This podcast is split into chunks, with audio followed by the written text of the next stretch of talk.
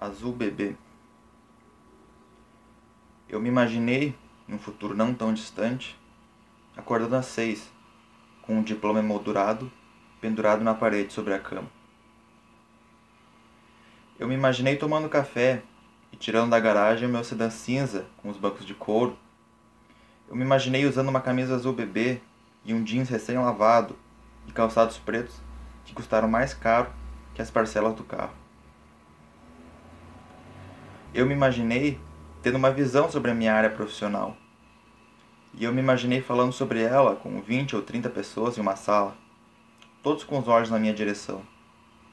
E eu me imaginei escrevendo o que eu pensava sobre aquela área, com palavras bonitas, e vez ou outra, pesquisando as palavras de outro estudioso de camisa azul bebê e cabelo puxado para trás, para complementar o meu estudo. Eu me imaginei indo embora com a minha pasta de couro, sendo recebido por uma esposa e talvez uma ou duas crianças, em uma casa com ar-condicionado em todos os cômodos. Eu me imaginei assim.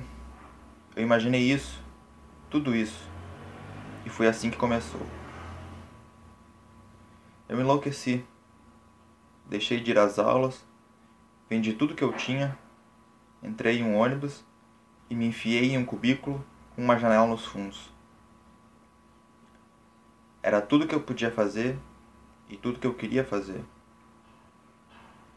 Eu me enlouqueci. Eu me tornei um escritor louco. Não, não me tornei. Eu já era essas duas coisas antes disso. Mas agora essa era a minha profissão. E eu nunca fui pago tão pouco por qualquer coisa que eu já havia feito. Mas tá tudo bem. Eu posso ficar sem o carro seda cinza e a camisa azul bebê.